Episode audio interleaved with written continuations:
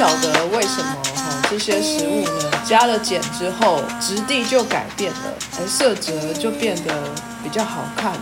这到底是为什么呢？这当中有什么科学、有什么化学、有什么物理、有什么生物的变化吗？我们也不知道。好，那我们请虾米？哎，这集为虾米呢？那我们法国的豆豆研究了一下，然后我们介绍一下食物里面的碱的科学。哦，大家好，爱用台语来讲嘛，我是嘛会运都我。来讲来讲给公。啊，好了，太难了。我们是在讲碱跟酸，那到底什么是碱跟酸？这个我知道，我知道，老师我要举手。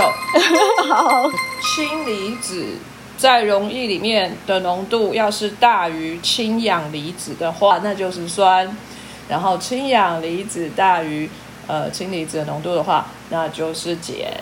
对哦，以前化学这一段我超恨这一段，没错，就是老师好像说，其实酸碱度我们只有在算氢离子，我就我就非常不懂，那你们为什么要对不起氢氧离子呢？歧视，歧视。对，就歧视。然后他们又说氢离子碰上氢氧离子，它们就会结合，然后就会变成 H2O，就是水。然后他们不是又说化学物质会动态平衡，就是他们会一下结合，一下分手，一下结合，一下分手。所以我就会觉得，在这整个过程中，你要怎么样确定这个东西是酸的还是碱的？因为他们可能突然就是情侣吵架，然后全部都分开了。对，又又暧昧状态的时候怎么算？对，要怎么算呢？他要结不结的？国中这一段的时候，我就一直觉得那就是我的黑暗时期，就是我不知道我在干嘛。一个物质的酸性和碱性其实有一个指标叫做 pH 值，它可以用来定义说这个物质是酸性或碱性。是算氢离子的浓度，它是用十的几次方来算的嘛？比如说像十四是最碱，是因为那个它的浓度小于十的负十四次方之。虽然是算氢离子，然后如果它只有负十，是代表它非常少的氢离子，那就等于它很碱。对，非常少的氢离子。嗯，总而言之，pH 值一到十四可以来标示它的酸碱性，中性是七。哎，我突然想到那个肌肤是弱酸性，所以是五点五，对吗？所以是五点五。哎呀，哎，等一下，刚刚不是说碱可以带走那个油脂吗？如果我脸很油，我可以拿小苏打来洗脸吗？不要这样。嗯你这样也太有 太刺激了吧？有人那个就是头很油，他们会用什么小苏打来去油？哎，所以真的可以哦。等一下它不是就皂化了吗？所以就不用加肥皂，就是小苏打放上去加水搓一搓，它就起泡泡了。对，然后这个泡泡呢，它就可以再拿来洗头发，所以你就是用你头上的油脂创造自己的洗发精，很省哎、超省的。而且好环保，有点恶心，头油洗发精。这样去露营的话，就只要带一包小苏打，就是又可以拿来洗澡，又可以拿来做食物。不要这么 king a 好好你客家人哦。我个人对省钱有非常大的热情。但是他就会说不能用太久，或是不能太常用，因为会太刺激。继续来，呃，有关碱的科学，就是我们知道 pH 值，它可以来标示酸碱度。那碱的 pH 值是什么范围呢？要从中性以上嘛，所以是七以上。嗯，那它有没有一个最大值？十四啊，对啊，一般来说我们就讲就是七到十四这个范围是一个碱性的。在讲碱水那边，呃，提到的氢氧化钠，它的 pH 值十四是一个非常碱的东西。强碱其实，呃，对我们人体皮肤有非常强烈的腐蚀性，所以在使用的时候要非常小心。要戴手套。对，要戴手套。嗯、所以像刚刚讲到那个什么有商品标榜说它的 pH 值十四，这个是不实广告。没有办法喝的。他们其实卖的应该是武器吧？就是这边顺便是教大家破解一下这些不实广告的不科学的地方。这个常见危险度其实很高，不容易使用，所以后来就是有呃像苏打这一类，嗯、其实碱性度又稍微比较低，大概是九嘛。其实它也能够有我只用在食物方面的那些科学效果，所以就是后来慢慢都比较常用苏打这一类食物。就像刚刚在讲那个月饼啊，为什么呃碱可以让月饼有比较漂亮的褐色色泽？嗯，这其实是跟之前讲到梅纳反应是有关的。哦，梅纳反应它其实在酸的时候是会抑被抑制的。如果在食物你想要使美纳反应产生的时候，你必须要让它在一个比较碱的环境，所以在这种状态之下，可能会需要加碱这个物质来帮忙。美纳反应。然后我有看到一张图，它就是做了呃各式各样物质，就例如说蛋白质啊，或是淀粉类等等的食物，它就做了有加减跟没加减梅纳反应产生的那个时间，所以有加减的都能够使这梅纳反应更快速的产生。所以有点催化剂的效果咯。对我这边做一个小小的补充哈，帮大家复习一下梅纳反应呢，就是糖跟蛋白质在高温下面的反应会让东西变成褐色的，然后也会产生芳香的物质，所以让东西会好看又好吃。我们常常在用的面粉本身揉成面团是带着微酸性的，嗯，如果你直接拿去烤箱里面烤的话，它的色泽就不会这么漂亮。的面团的酸性抑制了它表面的梅纳反应。那如果在那个面团的表面抓一层碱水，或者是我们拿去泡个碱水，再拿去烤的话，就可以催化这个梅纳反应在面团的表面上，让我们看到更漂亮的色泽。这样，哦，所以月饼也比较香哦。Prezzo 它烤成咖啡色也是因为泡碱水嘛，就是因为泡过了，它才会变咖啡色。因为我看到里头就有人说，如果你没有泡的话，它进去是白色，出来还是白色的。我记得我看到 bagel 其实也是差不多的意思。对对，bagel 也是。我不知道你们有没有吃过非常新鲜刚烤出来的 bagel，然后你吃的时候，其实你会觉得舌头有一点被粘住，就是被表表面那个很干燥的感觉粘粘住，有吗？你确定你不是吃到冰块吗？没有试过哎，我为什么每我每次吃到的东西都不一样？我跟你们不一样。对啊你上次什么颞颌关节会痛对？我好像是吃 Prezzo 那个饼干的时候，好像有点类似的。哦，哎、你找到同号了。董董每次都是最支持我的，你懂吗？你们两个，你们两个要注意一点哦。好，这种烤的饼干啊什么的，因为它是在烤箱里面，水分都已经蒸散掉了，所以它在碰到你的舌头的时候，第一次在遇到腹水的状况的时候，会急剧的吸水，所以会把你舌头黏住。哦，可是这样会不会伤害舌头？不会，因为你舌头的口水总是比你吃的那个面包那个 portion 更大很多。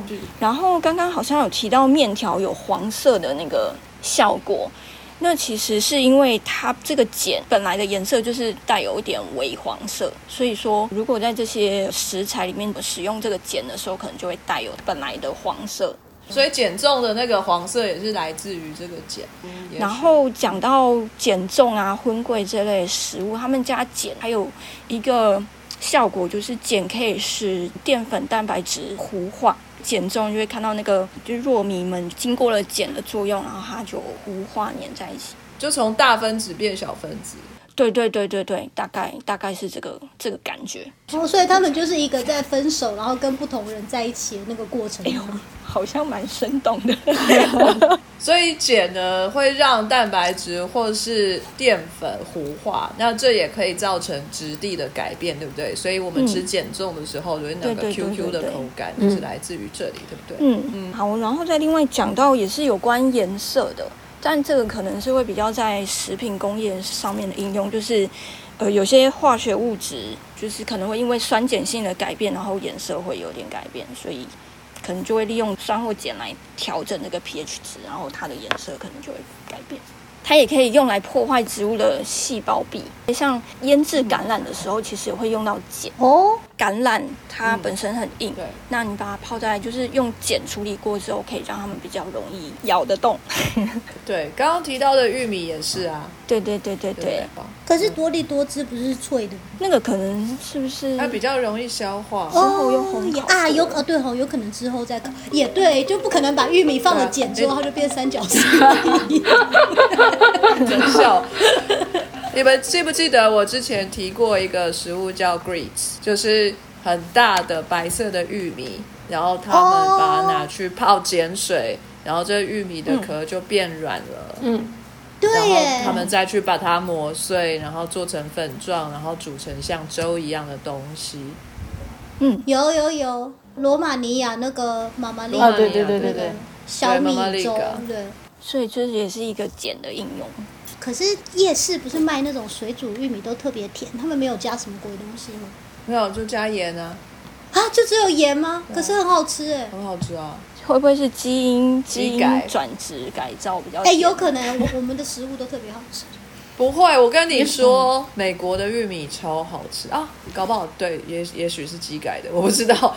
而且我觉得美国很奇怪，什么鬼东西都玉米做，糖浆也是玉米做。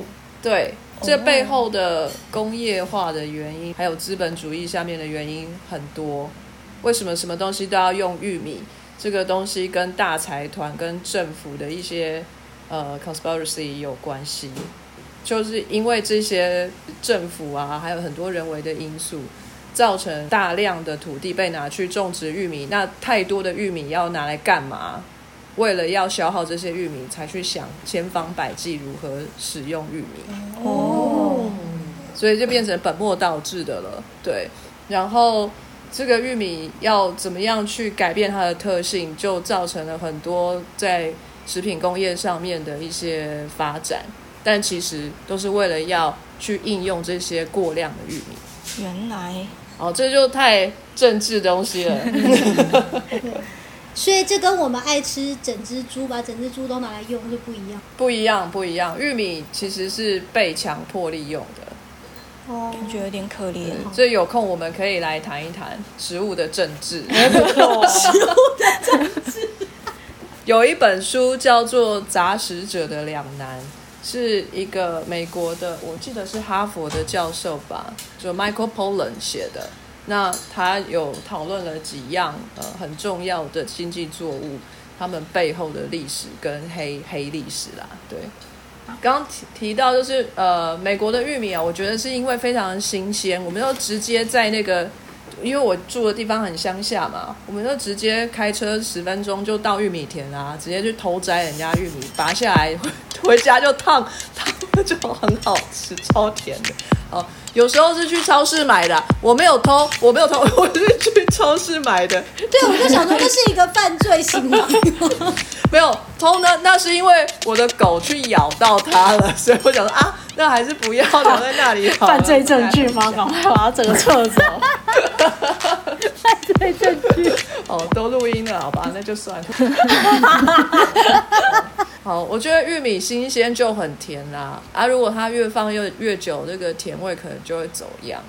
对，呃，在使用碱还有一个重点的功能，就是取代酵母来进行那个面团的发酵的效果。在发酵的过程之间，会有呃二氧化碳的形成，然后我们就在这个面团里面形成了一个一个小小的小气泡空间。等到烘焙完之后，这个二氧化碳也就随之释放出去，那剩下就是这个谁是整个面包蓬蓬的这个小空间。那这就是糕饼制作发酵过程中一个重点。但是酵母它本身是活的，有点难掌握。然后你可能也要很顾它的温度啊、环境湿度或是酸碱性，这个也都要很注意。那于是就是发现了使用苏打或小苏打加酸产生化学反应，可以同样有使面包可以蓬起来的这个效果。这些大概就是使用碱的科学层面。所以碱碱在西点方面用了很多。嗯对啊，可是中式也不少啊。就是我们使用的方式不太一样。在国外大概用在烘焙上面，在台湾就是会直接拿来改变食物的质地，而不是要造成这个蓬松感。对，两种使用的目的不太一样。但其实整个看过去，好像其实都有运用到啦，就是把刚刚提到这些例子的食物，就是食物的案范例，对对对对，看起来的确，就觉得都很异曲同工，就是也有比较改变质地的，但也有就是烘焙方面的应用。月饼吧，月饼是烘焙方面的应用吧。减重是改变对，减重是改变。还有面。条啊，对，嗯嗯，那好，谢谢豆豆为我们介绍哈减的科学。那我这边呢有一个神秘小礼物 bonus 要给大家哈，其实它其实也不大神秘啦，因为刚刚小鸡已经提到了。哦，被被我破梗了吗？对，小鸡破了我的梗。好，我这边要跟大家介绍一个非常特别的食物，它是一个挪威的传统食物，叫做碱渍鱼。哦，对，那它的中文叫碱渍鱼，不是盐字鱼哦，小鸡，它是碱渍鱼。哦，我也以为是盐字鱼，我一直以为它很咸。你拜托，你减重跟简字鱼都要把那个简字给扭曲，你眼睛是怎么了？至少我从来没有把盐酥鸡说成碱酥鸡啊。好糟哦！因为它本身就已经是盐啊。对呀，你突破盲点了。你给我好好的认识“简”这个字，“简”怎么写？好，你好好的给我看看。是你是不是歧视碱？我没有，我只是觉得看到它在食物里，就觉得这个名字不太对。很过分。好好，这个碱字鱼非常特别，它是挪威的传统食物。那它挪威语呢，我是不会发音的，但是英文叫做应该叫 lutefisk。我的英文发音啊，我不知道挪威语到底怎么发音。我们也请不到挪威朋友来为我们发音。可能未来有机会吧。好好，希望希望可以有挪威朋友为我们发音一下这个 lutefisk。在一五五五年呢，就已经在挪威的文学作品当中有被提到过。所以，我们刚刚说呢，碱的碱使用在食物里面有两三百年的历史，这个是比那在更之前，等于是使用碱的始祖。哦，呃，然后它的制作方式非常的特别，它基本上是鳕鱼哈，cod c o d，因为挪威他们以捕鱼为生嘛，他们在海边啊去抓鱼，那天气又很冷，一次出去要捕很多的鱼，他们想要把它保存起来，以后呢留着吃鱼呢，他们就会把它风干。不管用什么方式，是挂在那边让它晾干呢，还是加点火去烤呢，把它弄干，哦，就变成像木板一样一条一条、一板一板的鱼。那这些鱼干呢，都是没有经过腌制的，就直接拿回来皮扒一扒，然后就开始这样晾。这么硬邦邦的鱼干，他们要怎么吃？牙齿咬也咬不动，那怎么办？拿斧头砍，他们不是掰死。拿斧头砍也可以啊，可是你要怎么样想办法把它吃下去啊？你总要让牙齿可以咬得动，所以他们就把它泡在水里面。这个鱼干呢，就泡在水里面四到六天，还它还是不软哦，它就是那么干，干到泡了水四到六天，它还没软哦。这时候他们就把碱加进去了，再泡碱水泡它个两天，它就软了，它的质地也跟着改变。这个碱呢，刚刚说到它会改变质地嘛，会让蛋白质或者是这个淀粉它糊化。嗯，同样的，它也会让这个鱼干的质地改变。因为它是蛋白质。，对，它是蛋白质，它吃起来它像是 jelly 一样 Q Q 的它就有点脆脆的口感。哦，我个人的想象哈，有一点像我们的虾仁拿去泡硼砂的感觉。哦，呃，当初一五五五年应该是没有工业大量去制作的这些碱啊，嗯这个碱的来源呢，就是草木灰。他们会去收集，不管是海边的海草啊，或者是去砍树木啊，那些呃木材啊，去烧当做燃料来烧，来取暖或者是来煮菜。然后剩下那个炉子里头的那些灰，他们就拿来加水，然后过滤过了之后，这个就是碱水。所以这个碱水里面呢，成分是非常复杂的。如果它的这个草木灰的来源是这个木头啊，或者是山上的草之类的，它的成分可能大多数是碳酸钾。然后，如果是它是来自于海草啊，或者什么海边的东西的话，它的成分就可能大多数是碳酸钠。怎么样，它都是一个碱性的东西，就是这些水，他们就拿来泡这个鱼。为什么他们要这么做？为什么不要用盐去保存这些鱼呢？这个用盐去保存这个鱼的话，那就不会那么硬邦邦的，很难处理。你要吃的时候还要搞接近十天的这么长的时间。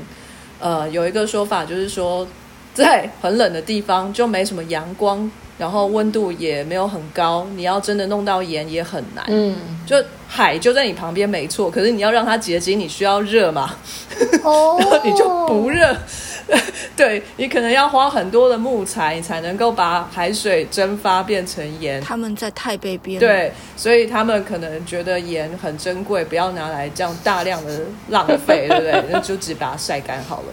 然后草木灰家里很多，反正平常都有在烧柴，所以就很多。原来如此。这是他们传统的食物，把它变成鱼的 jelly 之后呢，他就把它切成块状，像鱼排一样哦，拿去蒸或者是水煮，加一点奶油，加烫过的马铃薯在旁边，这就是他们传统的一个食物。那有一个说法是说，呃，在挪威啊，当然是有有也有有钱人，也有穷人呐、有钱人当然就直接新鲜的鳕鱼就拿来吃啦，煎一煎有没有？拿就是沾一点奶油就吃了，哪有人在那边弄鱼干的？鱼干这些东西是穷人在吃的。就是我们平民百姓吃的东西，这样子传统的东西其实一直都有流传下来。在挪威啊，他们的圣诞节有时候也会吃这个，但是只是很少部分的人。我看了一个统计数字，它竟然有这种统计，就是百分之五十的挪威人圣诞节会吃猪肉，百分之四十的挪威人圣诞节会吃羊肉，然后只有百分之大概五或是更少的人会吃这个呃 lutefisk。就是这个盐字碱碱字鱼，我都被你影响了。碱字鱼，原来是盐吧，盐字鱼、咸字鱼。哎、我现在觉得那么冷的地方生活是不是真的很无聊？就连这种东西他们也想做。对啊，可是哎、这个做出来的这个口感真的会蛮妙的，应该会终身难忘。我在想，我应该有吃过，只是我不知道是哦。对，这就是我的一道神秘的碱性食物。对，我破梗了。各位有满意吗？我觉得真的还蛮神秘，遥远北方神秘的食物。没错，对，就是一个连盐都很珍贵的地方。我的天哪！对啊，不像台湾有那个盐山。所以不是咸制鱼，是碱制鱼呢。那我们今天非常高兴，呃，分享了很多有关于碱用在食物里面的各种知识哈，还学到了哦、一个非常神秘国度的神秘食物哈。如果有机会，我们希望都可以吃得到。那我们今天就谢谢大家的收听啊，也谢谢各位主持人努力的搜查资料哈。下一次我们再为大家提供更多有趣的科学知识啊。我们在这边跟大家说再见喽，拜拜拜拜非常感谢各位听众的收听和支持。Sky in the World 在各大 Podcast 平台上都能够收听得到，Anchor、SoundOn、Apple Podcast 都能搜寻到 Sky in the World 的节目。另外，Sky in the World 也会在脸书粉砖上分享科学家的八卦以及科学新知给大家，在 IG 上也会有编辑们的日常。有任何的问题以及意见，都可以在各大平台上面留言给我们知道。我们将竭尽全力为您寻找答案。欢迎追踪分享 Sky in the World，让更多人知道有趣的科学哦。